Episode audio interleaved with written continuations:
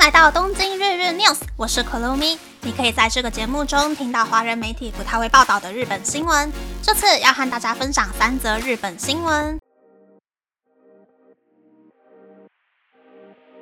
第一则新闻是：东京迪士尼的米奇真的是雨男吗？东京迪士尼在四月十五日迎接了开园四十周年的纪念日，但因为下雨的关系，周年活动的重头戏——全新的游行活动被取消了。在迪士尼粉丝中，充斥着在纪念日或季节限定活动的第一天和最后一天，东京迪士尼会下雨的说法。也因为这个说法，米奇被戏称是传说中的雨男，也就是招雨的男人。而在今年的开园纪念日，这个话题又再次引起了关注。那么，东京迪士尼碰到活动的时候，真的会下雨吗？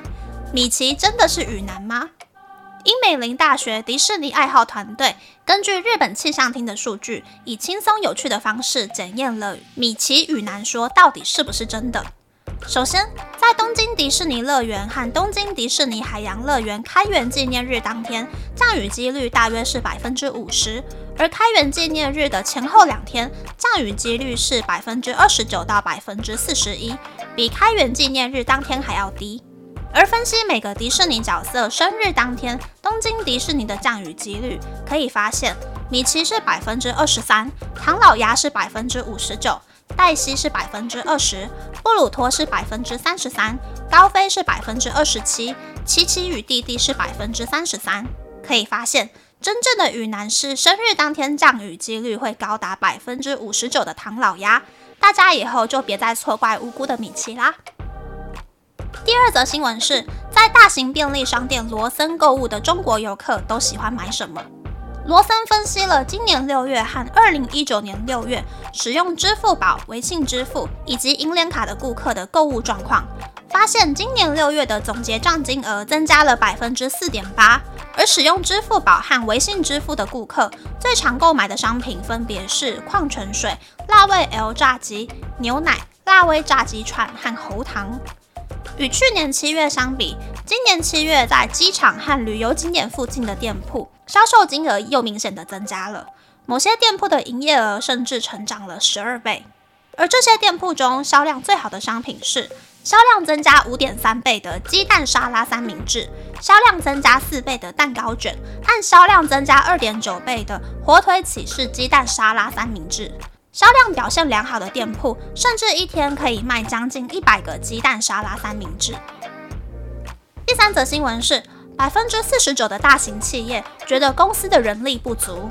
共同通信社近期对日本一百一十四间主要的企业进行调查。觉得人力不足或是稍微不足的企业是百分之四十九，觉得人力过剩或是稍微过剩的企业只有百分之二。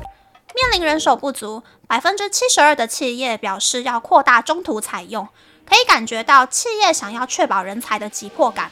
此外，百分之四十七的企业表示要扩大招聘应届毕业生，百分之十八的企业表示要采用外籍员工。百分之三十八的企业表示要提高薪资，百分之十六的企业表示要改善福利待遇，而二零二四年度考虑要加薪的企业是百分之二十四，但有百分之六十一的公司还没有考虑要不要加薪。以上是这次和大家分享的三则新闻。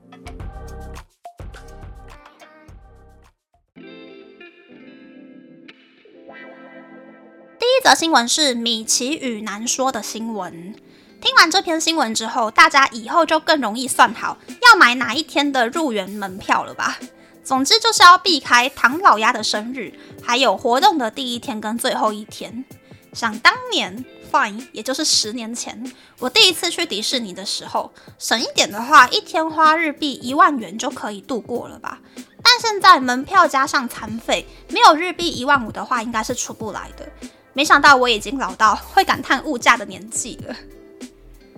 第二则新闻是罗森赚外币的新闻，我来跟大家分析这些受欢迎的商品吧。水的话呢，就是只要是观光客都会买啦。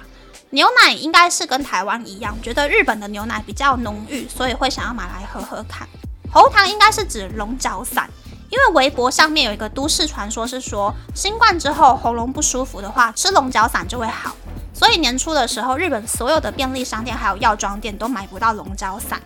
L 炸鸡跟炸鸡串是罗森柜台的定番炸物，中国人的口味又比较重，所以他们会比较偏好买辣味的。蛋糕卷是罗森甜点里面最畅销的商品，就有点像是去全家买甜点就要买舒芙蕾布丁那样子。去罗森如果不买蛋糕卷，就真的是还蛮可惜的。它的蛋糕卷的皮啊，还有奶油的好吃程度，我觉得是三大便利商店里面的第一名。然后三明治这个我就有点不太懂了，是因为比三角饭团看起来更有饱足感吗？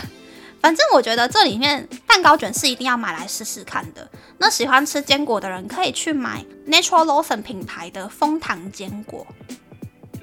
第三则新闻是五成企业缺员工的新闻，缺工问题已经讲了很多次了，但这一次是大型企业在说缺工。就我自己的观察，我觉得日本这几年越来越难赚钱了。有外语能力、学历又不差的年轻人，会想尽办法去国外进修，或是去工作，又或者是进新创企业。大型企业已经不再是这一些优秀的年轻人才的首选了。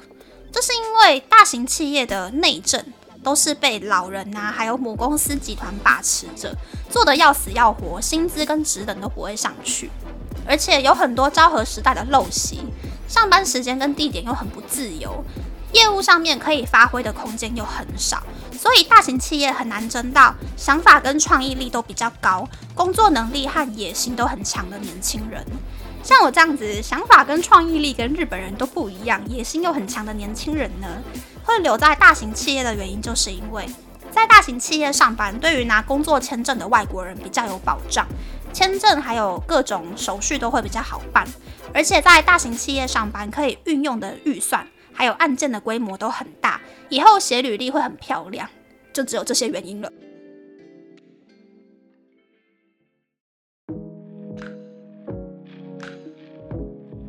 接下来想要跟大家分享，我这几天莫名的眼前一片懵呢。会说是懵的原因，是因为虽然很像是晕眩，可是也没有到天旋地转，或者是走路走不稳的地步，就只是画面有一点点糊化的感觉。其实我二月的时候有一阵子是晕到真的是天旋地转，而且走路走不稳，起床之后要一路摸墙壁，才可以在家里完成刷牙、洗脸、化妆的步骤。但是去看医生拿了药，吃两次就好了，而且抽血报告跟春天的体检报告出来都很正常。所以我也搞不懂这个懵的现象到底是什么意思。看来我接下来一个月要乖乖的吃营养补充剂，看看会不会好一点。那么，那么这次的分享就到这边，不知道大家喜不喜欢这样的节目呢？欢迎大家留言和我分享你的想法。喜欢这个节目的朋友，可以在 Apple、Spotify、Google、s o n d KKBox、My Music、Free Story、Mixbox 和 Pocket 平台和 YouTube 订阅《东京日日 News》，多多按赞、评分或是填写资讯栏的节目优化问卷，帮助这个节目变得更好。还可以在 Instagram 或 Search 追踪《东京日日 News》JJ Tokyo 的账号哦。拜拜。